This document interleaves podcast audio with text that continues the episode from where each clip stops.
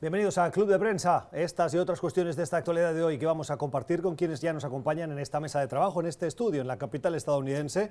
Analistas como la corresponsal de la cadena de televisión Antena 3, la cadena española, en Washington. Vanessa Jacklitz. Vanessa, muy buenos días. Buenos días, Gustavo. Gracias por estar con nosotros. También con Juan Carlos Hidalgo, es analista político y columnista de eh, La Nación de Costa Rica. Juan Carlos, ¿cómo estás? Buenos días. Gracias por estar con nosotros. Y con Alfonso Fernández. Alfonso es periodista, ah, trabaja en la agencia EFE aquí en la capital estadounidense, experto en temas económicos. Alfonso, ¿cómo estás? Buenos días. Gracias por estar en esta mesa de trabajo el día en el que el Congreso avanza, particularmente el Comité Judicial, en la redacción de esos artículos del juicio político después de recibir de manera formal ayer la instrucción de la presidenta de la Cámara de Representantes para avanzar en esos, eh, esos cargos que quieren presentar contra el mandatario, un mandatario que en las últimas horas ha dicho que si quieren hacerle un juicio político, que sea rápido, lo más rápido posible, porque él está confiado en que su actuación ha sido la correcta. No cree en que esto sea realmente un juicio político, sino una caza de brujas. Juan Carlos. Sí, eh, no, no hay nada sorprendente en esto. Se sabía que de que hubo una votación hace un, fue un mes para eh, formalizar este proceso de juicio político, en donde vimos una mayoría abrumadora de demócratas apoyar la votación. Yo creo que con tres excepciones de demócratas que votaron en contra y se unieron a los, a los republicanos que en su totalidad se opusieron a la moción ya se sabía que este, el, proceso que esto iba a, llevar ha sido todo muy transparente, o sea, aquí no hay espacio para sorpresas. Desde que se presentó estas denuncias en el, creo que fue el New York Times, sobre esta llamada del presidente Trump a, su colega ucraniano, la supuesta extorsión que ejerció sobre el gobierno eh, de Kiev, ha quedado muy claro cuál fue la línea de hechos, los acontecimientos eh, los testigos nada más vinieron a confirmar lo que ya se sabía. Entonces la pregunta que queda más bien no es tanto si va a haber un juicio político, ya sabemos que va a haber una votación a favor de un juicio político, habrá que ver específicamente cuáles son los cargos, eh, si va a haber obstrucción de justicia como uno de los posibles cargos contra el presidente.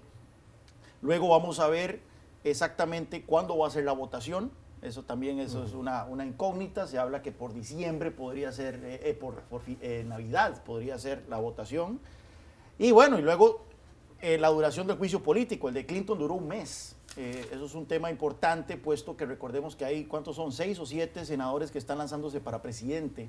Y esto significa que sacarlos un mes de la campaña para que hagan, eh, para que vengan a Washington y estén en el juicio político significa que no van a poder hacer campaña en Iowa de cara a la primera primaria que es el 3 de febrero. Claro, porque el Senado va a ejercer en todo juicio político de jurado y los senadores tienen que estar en el, En, sus sillas, vamos. Pero ya sabemos cuál va a ser el desenlace de todo. los, los, republicanos van a votar para exonerar al presidente Trump y Trump va a decir que una vez más ha sido exonerado por las instituciones del país. Primero fue la exoneración que tuvo sobre el cargo de interferencia rusa en las elecciones del 2016 y ahora esta exoneración por el supuesto extorsión al presidente ucraniano. Entonces, esto va a ser su lanzamiento, su plataforma eh, para la reelección en eh, el próximo año. lo cierto es que Vanessa y yo venimos regresando de, dos semanas de estar fuera del país. Eh, y esto es un drama de Washington, hay que tenerlo claro. O sea, el, resto del mundo no se está hablando del impeachment. Y bueno, también la pregunta es... se habla menos. Se habla, menos. y con mucho otra perspectiva tal vez. Mucho menos. Y la pregunta es, ¿qué tanto se habla fuera de Washington? Y lo mm. que por lo menos los reportes de los medios de comunicación es que fuera de Washington la la opinión pública está muy desinteresada en este proceso. Es más una obsesión de, este, de esta ciudad. En las últimas horas ha habido declaraciones de uno de los aspirantes a la nominación demócrata, el filántropo y, emprendedor Andrew Yang, que ha dicho lo que muchos demócratas piensan con eh, la voz baja y dicen con voz baja, pero no dicen en público, o al menos no es la línea oficial. Y es que este juicio político le va a pasar le va a acabar pasando factura a los demócratas en las elecciones del 2020, incluso podría costarle la presidencia. ¿Estáis de acuerdo?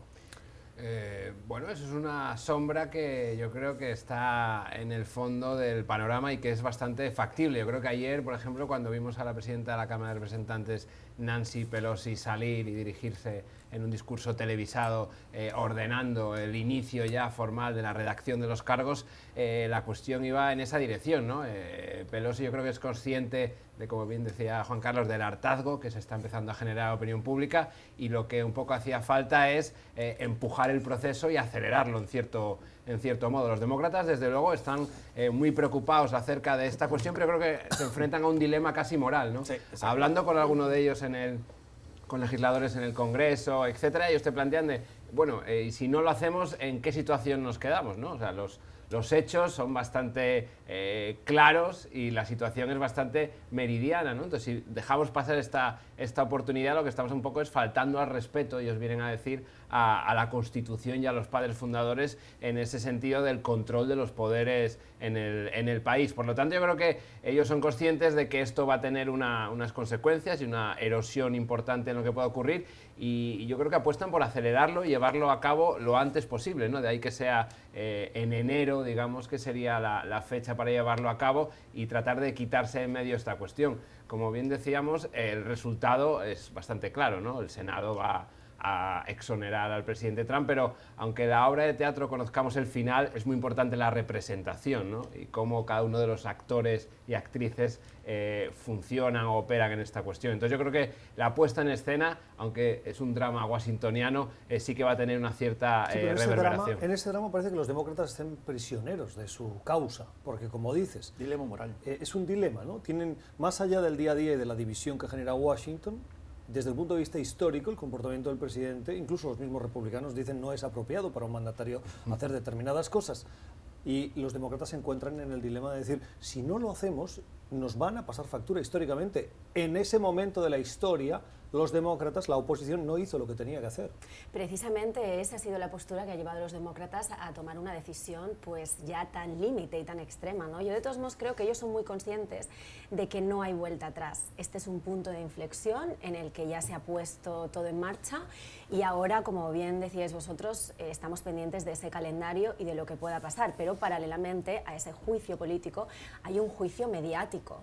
Está pasando en Washington y pasa a nivel nacional, no tanto fuera de las fronteras, como bien comentaba Juan Carlos. Por lo menos eh, la, sensación y la percepción que se tiene del impeachment es a grandes rasgos. Es, bueno, va a haber juicio político, ¿no? Va a haber destitución del presidente o no. Pero toda esta letra pequeña que estamos analizando día a día, a nivel internacional no está teniendo tanto peso. Lo que creo que también es importante resaltar es que al Partido Demócrata efectivamente le puede salpicar esto, depende de cómo se den las cosas, sobre todo por la falta de liderazgo que tienen todavía de cara a las elecciones presidenciales. Si Joe Biden hasta ahora es uno de los candidatos más fuertes, realmente eso demuestra que el Partido Demócrata no está tan fuerte como debería a estas alturas. Hay dos, hay dos rumores. los debates se lo comen.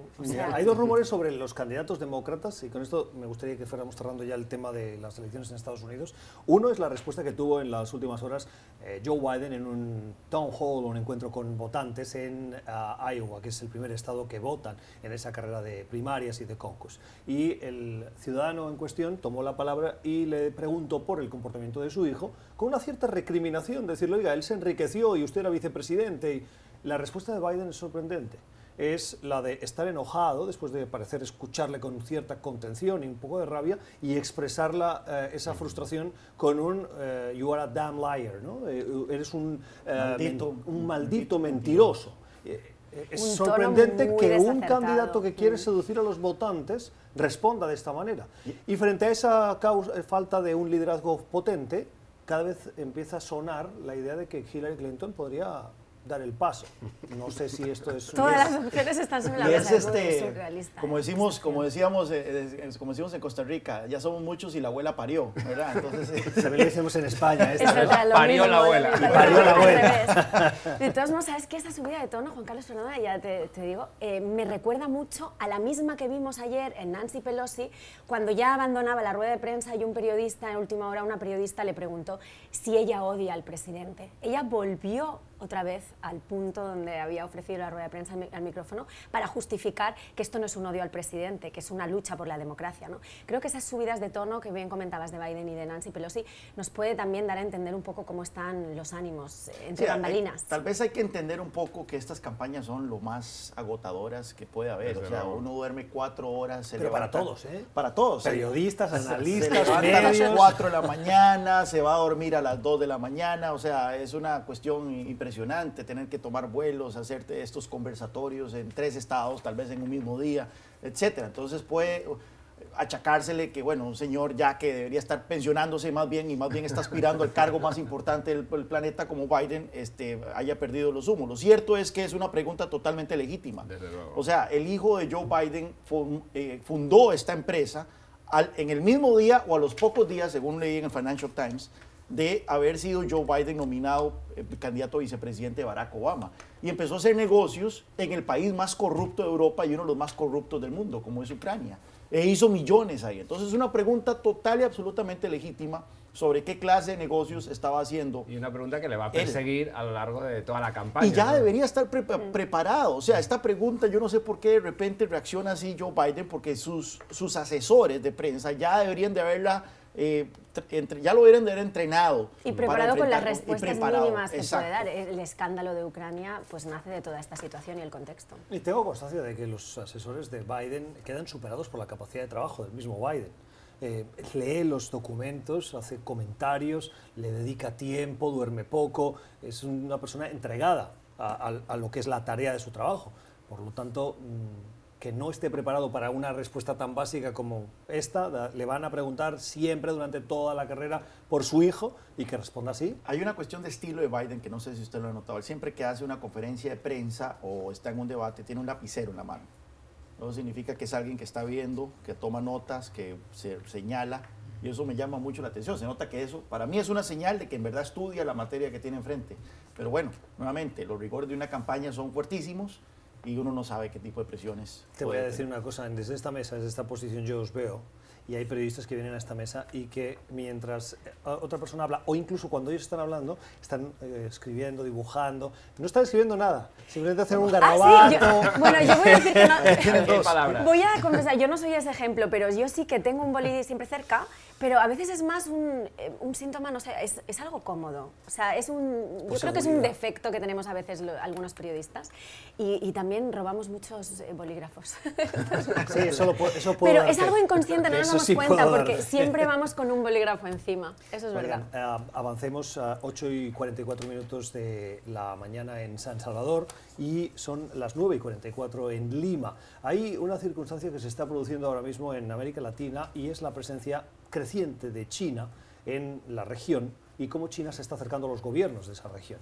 Em, particularmente pongo estos dos ejemplos, el del Salvador y el de eh, Perú, porque eh, son contradictorios y me gustaría que los comentáramos. Por un lado, en Perú, Estados Unidos está avanzando con un acuerdo para contrarrestar esa presencia china en el país, algo que preocupa mucho a la diplomacia estadounidense. Y en El Salvador, Nayib Bukele que se presenta como un aliado de Estados Unidos, hizo su primera visita casi casi a Estados Unidos, está de visita oficial a China, con quien acaba de recibir una eh, inversión de fondos no reembolsables para la construcción, dice, de un estadio de fútbol, la Biblioteca Nacional, eh, una depuradora de aguas y otros proyectos. Y la pregunta es, bueno, ¿y China qué pide a cambio? Porque no hay nadie que dé a cambio de nada. Esto siendo aliado de Estados Unidos y teniendo una relación muy especial con ah, Donald Trump. Juan Carlos. Sí, para usar otro dicho, eh, no arranca pelo sin sangre China, usualmente en su... Ese no lo tenemos en España. No usualmente en, en, sus relaciones bilaterales. Y bueno, eso es una danza muy complicada, puesto que Estados Unidos, bajo la administración Trump, ha adoptado una posición de no tomar prisioneros en, su, en cuanto a esa relación entre eh, Washington o Beijing eh, vemos que cuando El Salvador rompió relaciones con Taiwán y estableció relaciones con China, lo mismo que hizo luego Panamá y, República Dominicana, Estados Unidos amenazó incluso con sanciones comerciales a esos países y retiró a sus embajadores. Es decir, tomó mal, hizo, eh, adopta una presión inusual, inédita en ese sentido. Aún así, América Latina ha escapado eh, esta guerra fría entre Washington y Beijing. el énfasis, el foco ha estado más en Europa, particularmente sobre la utilización eh, la participación de ciertos países en la iniciativa de, de la Road and Belt, eh, eh, como Grecia, Italia, pero por otra parte, y el, el, tema más, más delicado de todos ha sido la posición de algunos gobiernos de permitir que los chinos participen en la construcción de sus redes 5G, particularmente Alemania, que este, ha sido un país que ha querido participar en acuerdos de inteligencia con Estados Unidos y Estados Unidos le ha dicho, si usted construye su red 5G con China, olvídese eso. volviendo a América Latina, eh, Nayib Bukele ha resultado ser un presidente bastante astuto. O sea, todavía yo creo, todavía lo tengo yo en el quemador, todavía no voy a lanzar eh, las campanas al vuelo, creo que es un ególatra, creo que es un presidente que este, hay que darle más chance para dar un veredicto, pero la manera en que ha manejado la relación bilateral con Washington y con China al mismo tiempo demuestra mucha astucia que no la han tenido tal vez otros gobiernos alrededor del mundo. Hay que, hay que prestarle atención. Sobre la naturaleza de la donación, bueno, un estadio, ¿verdad? Pan y circo eh, eh, para, para, El Salvador, una biblioteca, que uno no sabe que es una biblioteca exactamente qué, beneficios daría, bueno, una planta eh, de agua, eso sí, esos son, esos son los proyectos tal vez que no son tan gloriosos, si uno se puede decir, ¿verdad? pero que hacen una diferencia en la calidad de vida de los habitantes de un país. Proyectos que tengan que ver con, eh, con alcantarillado, proyectos que tengan que ver con eh, agua y saneamiento, seguridad. Exacto.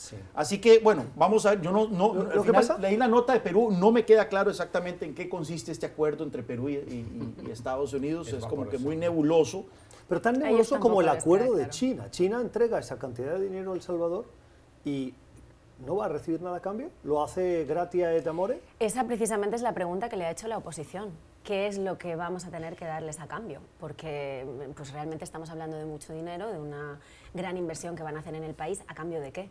Él todavía no ha dicho de qué, pero yo creo que también es interesante, como bien decía Juan Carlos, eh, Bukele es un perfil muy inusual en América Latina. Es, alguien muy joven, muy bien preparado. Me consta que en primera línea política también ha puesto a gente muy preparada que estaba desde hacía mucho tiempo viviendo en, otros países fuera del Salvador, entre ellos Washington, e incluso pues, en primera línea, como digo, ministerios.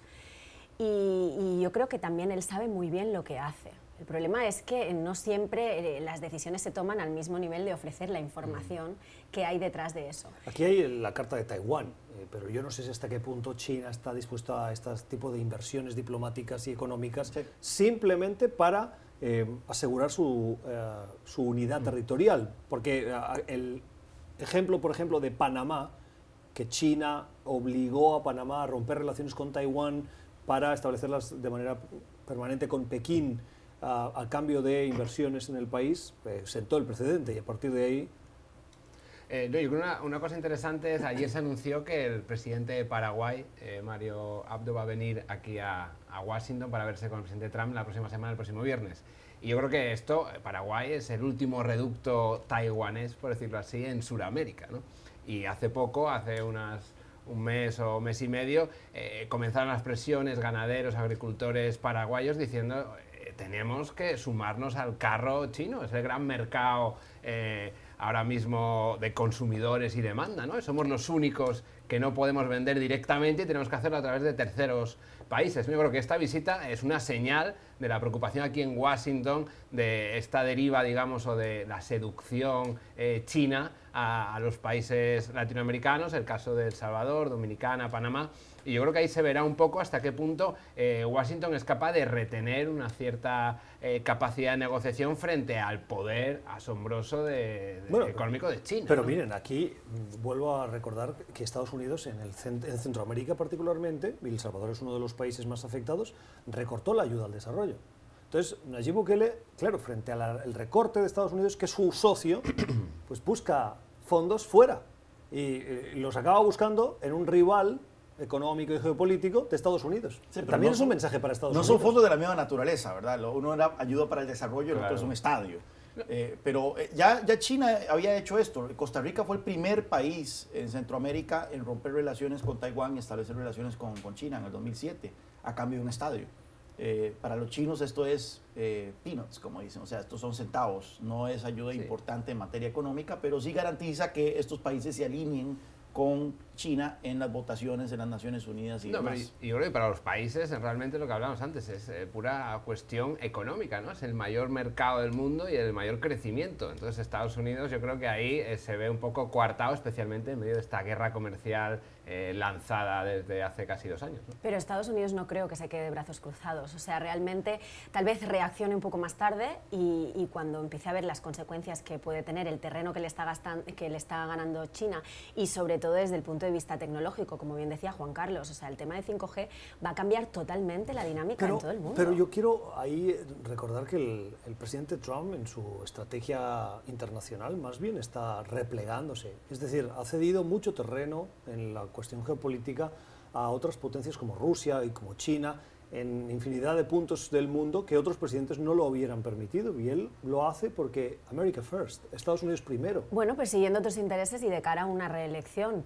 probablemente, pero después, eh, y, mientras los resultados económicos le acompañen, pero después vamos a estar viendo otras consecuencias que cuando empiecen a afectar a Estados Unidos, especialmente al bolsillo de los consumidores, él va a tener que tomar otras medidas sin duda. Yo creo que no es, no es que se está replegando, es que ha cambiado la naturaleza del, del engagement. Ya no es alianzas y amistad y cooperación, sino el garrote, sanciones, amenazas de aranceles y, demás. Sí, no es una política global, ¿no? Es más una cuestión transaccional, de tú que me das, yo que te doy, ¿no? O sea, se han perdido esta dimensión casi eh, global en la que se había involucrado previamente la administración Obama, ¿no? 9 y 52 minutos de la mañana. Esto es Club de Prensa. Ya regresamos. Usted está escuchando Club de Prensa el programa de análisis de la actualidad de NTN 24 desde Washington, con los mejores corresponsales y expertos. Club de Prensa, dirigido por Gustavo Alegre, en NTN 24, el canal de las Américas. Véalo de lunes a viernes por nuestra señal internacional. Pídalo a su cable operador Dos minutos y las 10 de la mañana en Washington, dos minutos y las 5 de la tarde en Tel Aviv. El primer ministro en funciones, Benjamin Netanyahu, se reunió en las últimas horas con el secretario de Estado Mike Pompeo.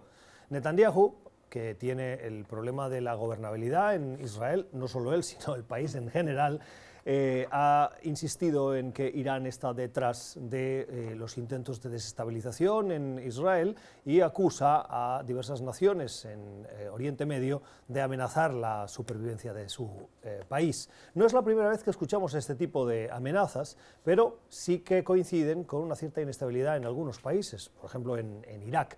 y con la presión internacional sobre Irán que continúa avanzando en su programa de desarrollo nuclear.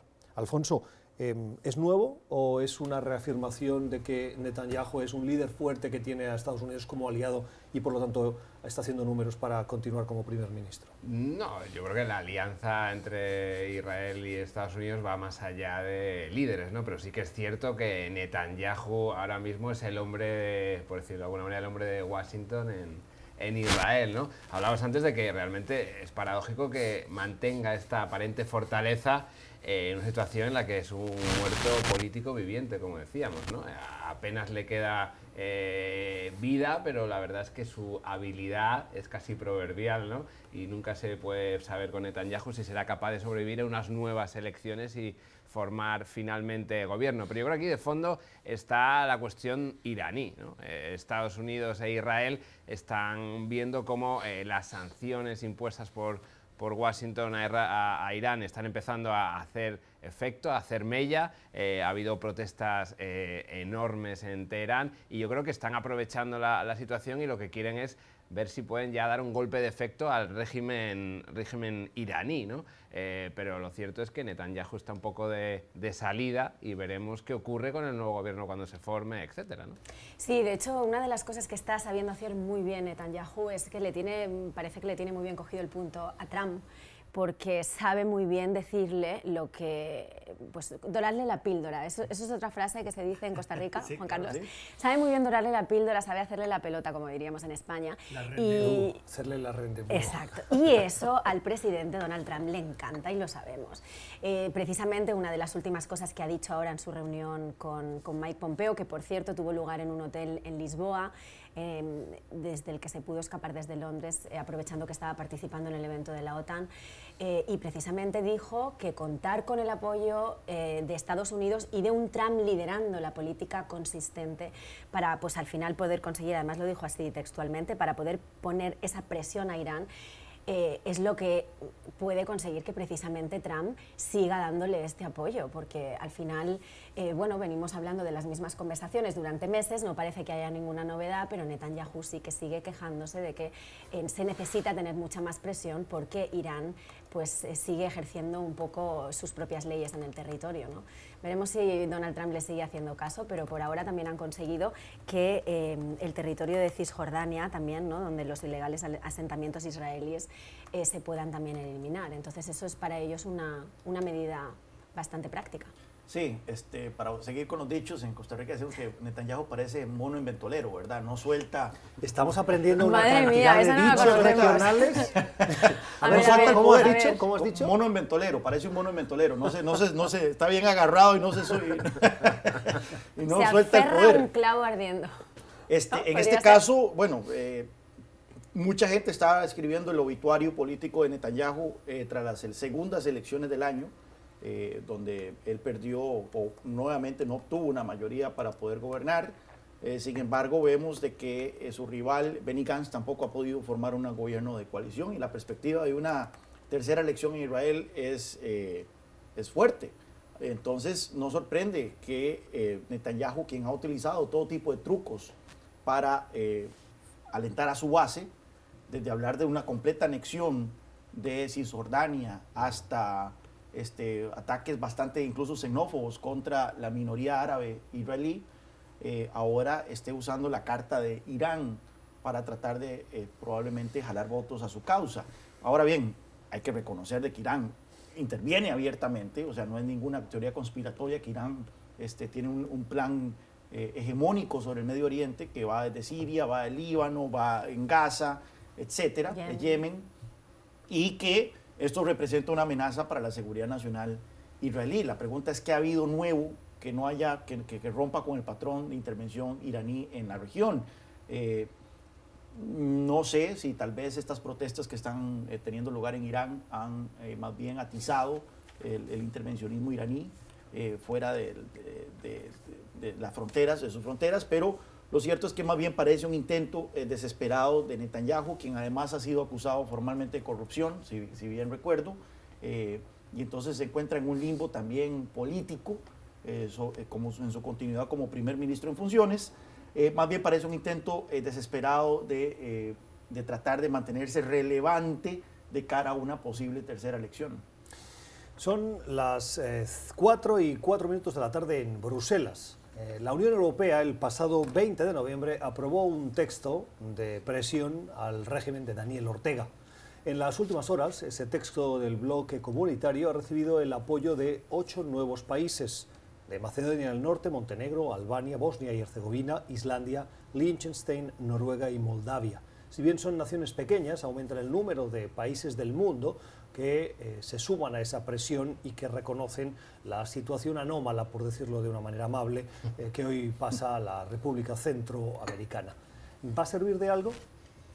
Hasta ahora parece que es una unión más simbólica ¿no? que, que, efectiva en este sentido, porque a esos 28 países, como decimos, que luego, aunque sean pequeños, suma, eh, quieren seguir luchando, o por lo menos la baza que, ellos manifiestan es que quieren seguir sumando esfuerzos para luchar contra la justicia y apoyar la democracia en Nicaragua. Recordamos que esta gran crisis del último año, al menos, del régimen de, de Ortega ha dejado un balance escalofriante. Son más de 350 muertos. También nos consta que hay más de 6.000 presos políticos y en total unas revueltas que, como decimos, se alargan más de todo este año, han dejado balance también de Perdón, son 760 los presos políticos, pero más de 6.000. por corregir sí, 750, pero son más de 6.000 los exiliados, perdón, que han salido del país, he confundido esta cifra. Pero bueno, en cuanto menos, más de 350 muertos que se contabilizan eh, son cifras escandalosas y al menos hasta ahora no se sabe bien bien cuál va a ser el apoyo que se va a tomar desde fuera si siguen aumentando esas cifras, pero por lo menos sabemos que la carta sobre la mesa que han puesto es para seguir luchando por las injusticias que están sucediendo en Nicaragua. Sí, y lo cierto es que a nivel internacional eh, no hay una salida negociada que se vislumbre en el futuro. De estos países, Noruega es el país que tiene una mayor experiencia a la hora de gestionar o de acoger ciertas iniciativas para una paz negociada, aunque como hemos visto en el caso de Venezuela, el, volviendo a los a las frases hechas el tiro salió por la culata, por decirlo de alguna manera. Eh, yo lo que creo aquí, eh, enmarcándolo en la situación y la volatilidad actual en Latinoamérica, es eh, que vemos como los regímenes que hace un año autoritarios, como el de Maduro y Ortega, y Ortega son los que mantienen el control más férreo y, y garantizan una estabilidad paradójicamente frente a, otros países eh, claramente democráticos que están eh, prácticamente, eh, literal y metafóricamente, en llamas. la cuestión de Nicaragua siempre ha quedado en un segundo plano respecto a la de Venezuela, pero yo creo que es un problema muy importante y que debería encararse con mayor con mayor voluntad de, llegar a, una solución clara. Desde luego aquí la solución son elecciones, pero como en el caso de Maduro, la intención de Ortega de volver a pasar por las urnas eh, no, no, no, pasa por su, su, mente. Sí, en términos eh, proporcionales, la represión en Nicaragua ha sido mucho más cruenta que en Venezuela. O sea, si vemos la cantidad de presos políticos, la cantidad de muertos, la cantidad, bueno, tal vez no la cantidad de gente que ha salido del país, porque ahí estamos hablando sí, de, millones en Venezuela, pero por lo menos en los dos primeros rubros, sí, eh, Daniel Ortega no se han dado por las ramas en cuanto a el nivel de represión que ha ejercido. La comunidad internacional obviamente está llamada a poner presión, pero nuevamente es una cuestión que hay que insistir una y otra vez. La capacidad que tiene la comunidad internacional de forzar la salida de un líder dictatorial que quiere eh, perpetuarse en el poder es muy limitada, incluso con sanciones. En última instancia, es son los ciudadanos del país los que tienen en sus manos, por lo menos son los llamados a tener en sus manos eh, la continuidad o no de ese líder, ya sea mediante revueltas, protestas o eh, elecciones, que en este caso no es una opción. Lo vimos en Bolivia. Si la suerte de Evo hubiera dependido de la comunidad internacional, ahí estuviera Evo todavía en el poder. Pero recordamos que él contaba con el apoyo militar, cosa que en Nicaragua no está sucediendo. Y por muchas revueltas que ha habido, hemos visto a toda la gente joven, estudiantes saliendo a la calle. La, mano dura que se ha impuesto desde, la, desde arriba no es comparable a ningún otro país en este momento de América Latina. Eh, la población, eh, no, hablo ahora también de Nicaragua, no ha tenido por sí misma la oportunidad eh, de poder hacer un cambio. O sea, la violencia ha sido extrema de parte del régimen de, Ortega y no tienen posibilidad de, volver a las urnas. y si volvieran tampoco tendrían la capacidad de tener un sistema eh, limpio, por así decirlo. No, se le puede, quiero aclarar, no es que estoy diciendo que los nicaragüenses no han intentado, no, más bien no comparativamente creo que han sido los que más han intentado en América Latina de librarse de su, de su dictador. Lamentablemente sí, o sea, la represión ha sido cruentísima eh, y Daniel Ortega ha dejado muy claro que no va a salir, eh, no va a salir sin un derramamiento aún mayor de sangre.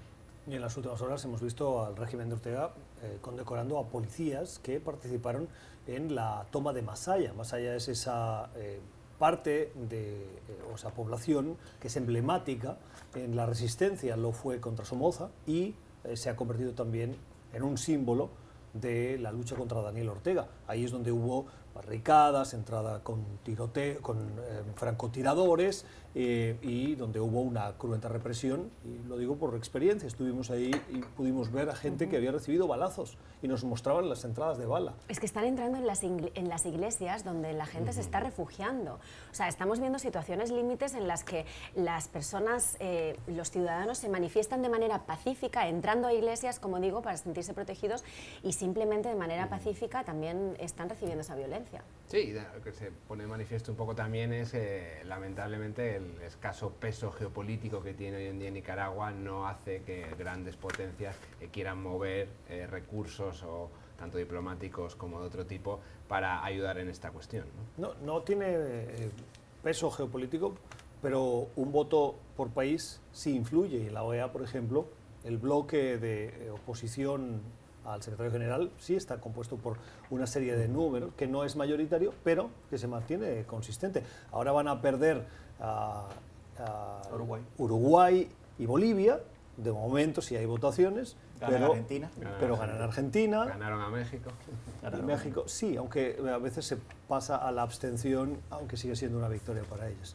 Bueno, esto es Club de Prensa. Vamos a la pausa de nuevo y regresamos con otras cuestiones de esta actualidad de hoy. Usted está escuchando Club de Prensa, el programa de análisis de la actualidad de NTN 24 desde Washington, con los mejores corresponsales y expertos.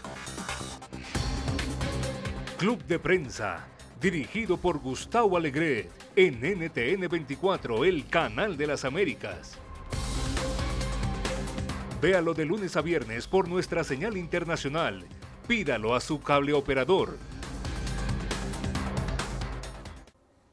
12 y cuarto del mediodía en Buenos Aires, Argentina. Alberto Fernández, el presidente electo, toma posesión la próxima semana y en las últimas horas ha confirmado parte de su gabinete. Entre ellos, quien va a ser el nuevo canciller, Felipe Solá. Es un ingeniero de 69 años, un pragmático, peronista del centro. Ha tenido una larga carrera con diversas eh, posiciones en administraciones peronistas y asumirá la cartera de Relaciones Exteriores con dos grandes problemas si los podemos llamar así. Uno, la relación con Brasil, que es un socio comercial importante, pero que desde el punto de vista ideológico está en las antípodas del partido, de las posiciones del nuevo gobierno, de Alberto Fernández. Jair Bolsonaro distan hasta el punto de que Bolsonaro no ha felicitado a Fernández por su victoria, al contrario, la ha lamentado. Y el otro gran reto que tiene la Cancillería va a ser la de relación con Estados Unidos, con quien tampoco está en una sintonía ideológica importante, más bien hay recelos, aunque en las últimas horas o en los últimos días supimos de una llamada entre Fernández y el presidente Trump en el que el Trump le deseaba eh, una buena gestión y eh, el apoyo necesario para recuperar la economía argentina. ¿Qué vamos a esperar? No veo muy difícil. Eh, en el caso de Brasil, yo creo que es irremediable no la ruptura de relaciones, ¿no? pero el, enfriamiento absoluto de las relaciones. Se viene una prueba muy importante que es el tema de la firma del acuerdo de, eh, de, asociación entre Mercosur y la Unión Europea, que Macri lo considera uno de sus más grandes logros. También Bolsonaro ha puesto muchísimo énfasis en ese acuerdo que tenía 20 años de, negociarse ahora Argentina con Fernández dice que eh, quiere renegociarlo y que no comparte eh, muchos de sus puntos. Esto va a llevar entonces a un a un descalabro del Mercosur probablemente, porque Brasil ya ha amenazado que incluso con salirse del Mercosur y negociar bilateralmente con la Unión Europea eh, si Argentina eh, vuelve a sus prácticas proteccionistas y vuelve a atrasar este, la materialización de este acuerdo. Entonces yo creo que ese va a ser el, punto eh, más álgido que está a la vuelta de la esquina en la relación bilateral, este, que no va a ser posible de ignorar. O sea, no es que simplemente no se ven ojo a ojo, sino que viene un choque, una coalición eh, inminente entre los dos países. Luego está la relación con, con, Estados Unidos. Aquí es una relación que yo creo que va a ser un poco más estable, ya que no depende el carácter mercurial de, Donald Trump. O sea, Donald Trump no va a prestar particular atención en la relación bilateral con Argentina. Hemos visto que es Mike Pence más bien el encargado de muchas de las relaciones con los países eh, latinoamericanos y en ese sentido se vuelve una, una, relación un poco más estable, pero ciertamente el hecho de que Fernández eh, es, mueva Argentina al eje bolivariano nuevamente, apoyar a Venezuela, apoyar a los sátrapas de la región, va a hacer que no haya una ruptura eh, como lo que está ocurriendo en Brasil, pero sí un enfriamiento muy marcado de esta relación bilateral. Sí, la cuestión aquí un poco es cómo va a saber calibrar especialmente la relación con, Estados Unidos, porque aquí la cuestión es que Trump y Macri tienen una relación personal muy cercana, eran amigos, ¿no? Y con el presidente Trump todo funciona en, relación a esta afinidad o no eh, a nivel personal. Entonces yo creo que aquí eh, Argentina, eh, tras la, derrota de Macri, digamos que en, el, en la tabla, en el tablero de, la Casa Blanca eh, queda eh, arrinconada en cierta, en cierta medida y pasará a ser una relación, pues como veíamos anteriormente con otros, con otros países, ¿no? transaccional, que podemos sacar por aquí o por allá. ¿no? Eh, queda en, el, en, el, gabinete de, la gran incógnita ahora en el gabinete de Fernández es el ministro de Economía, ¿no? que va a ser uno de los pesos pesados, dado que va a ser el encargado de renegociar, sin ninguna duda, la deuda, la abultada deuda de, Argentina. ¿no? Entonces yo creo que aquí eh, falta este, esta otra pieza en el rompecabezas eh, presidencial o ministerial argentino para acabar de ver por dónde van los tiros con el presidente Fernández. Sí, exacto, totalmente de acuerdo con lo que comentabais. El nuevo canciller tomará posesión del cargo la semana que viene, recordamos, Felipe Solá. Yo creo que uno de los grandes desafíos que también tendrá por delante, eh, sobre todo desde el punto de vista comercial, eh, será eh, poner a Argentina al nivel de un mundo que ha cambiado mucho desde el punto de vista del proteccionismo. Y eso para Argentina va a ser un gran desafío porque tiene muchos commodities para vender. Diez minutos y las diez y media de la mañana en Washington. Nueva pausa y regresamos. Al volver tenemos la mala semana. ¿Quieren saber a quién se la dan nuestros invitados de hoy? Usted está escuchando Club de Prensa el programa de análisis de la actualidad de NTN 24 desde Washington, con los mejores corresponsales y expertos. Club de Prensa, dirigido por Gustavo Alegret, en NTN 24, el canal de las Américas. Véalo de lunes a viernes por nuestra señal internacional. Pídalo a su cable operador Tiempo para la mala semana. ¿A quién se la dan nuestros invitados de hoy? Comenzamos por las damas. Vanessa. Gracias. Bueno, yo se la doy y precisamente también creo que por ser mujer esta noticia me afecta más. Se la doy a Uber, se la doy a una empresa, no va a ser solo a una única persona. Y es que hemos conocido la noticia de que en este último año ellos lo han dado a conocer por nivel de transparencia, por, para pues, eh, para tomar medidas en las que eh, quieran ofrecer esa imagen de transparencia al mundo, pero me parecen cifras escalofriantes, aunque sabemos que la población en Estados Unidos es muy grande. Y es que ha habido más de 3.000... El número de viajes. Exacto, el número de viajes y hay que hacer ahí la proporción. Más de 3.000 agresiones sexuales han sido denunciadas, por tanto incluso podría ser más, y de ellas ha habido casi 300 violaciones. O sea, me parecen cifras escandalosas teniendo en cuenta que es un servicio en el que se supone que además tiene que primar la seguridad ante todo y, asusta porque hoy en día quién no depende de coger un transporte, que puede ser taxi, que puede ser Uber o Lyft o cualquier otra compañía, ¿no? Yo creo que, bueno, que tienen que trabajar por reforzar esa seguridad y por supuesto le doy mi mala semana. Aquí sería interesante hacer la comparativa de cuántas agresiones reciben las personas que las reciban en transportes públicos, en eh, taxis para hacer, la, para hacer la comparativa. ¿no? Y tengo que decir, ¿eh? abstracto... me parece además interesante lo que dices, Gustavo, pero tengo que decir que como mujer nos exponemos a unos peligros muy distintos a los que se puede exponer un hombre. Y sin llegar al límite de tener a lo mejor situaciones de este tipo, sí tenemos sustos continuamente. Comentarios cuando subes a un Uber de qué bien hueles o vas a encontrarte con tu novio. Esto se escucha todos los días. Bueno, Juan Carlos. Sí, no, yo quiero dárselo a Kamala Harris, la senadora por California, que se salió de la carrera presidencial demócrata esta semana. Ella llegó con mucho ring ring y terminó con pocos helados. Eh, era una de las estrellas ascendentes, una de las estrellas ascendentes del Partido Demócrata. Muchos la veían como la, la que iba a eh, terminar con la nominación.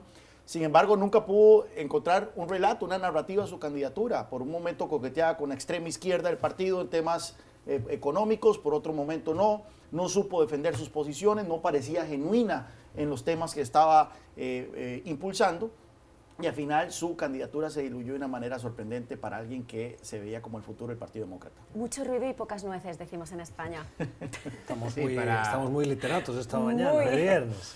Para mí la mala semana, eh, la OTAN, ¿no? Si bien el presidente Trump eh, salió de Londres hablando de los compromisos económicos de los socios, lo cierto es que las imágenes que trascendieron de la cumbre, con varios de los aliados mofándose del presidente Trump, eh, críticas entre el presidente y una cena de avión al, al primer ministro canadiense Trudeau, yo creo que la alianza está en unos momentos más bajos de la historia y me imagino en Moscú al presidente Vladimir Putin tomándose un vodka a la salud de, ellos. y Xi Jinping. Y Xi Jinping. También. De patio de colegio, sin duda. patio de colegio. Bueno, terminamos. Oiga, qué gusto tenerles y escucharles eh, para cerrar esta semana aquí en este club de prensa ah, de hoy. Gracias a ustedes por la generosidad de su tiempo y a nuestros invitados por sus puntos de vista. Nosotros cerramos el programa aquí. Les deseamos un feliz fin de semana. El lunes volvemos con más análisis. Feliz fin de semana.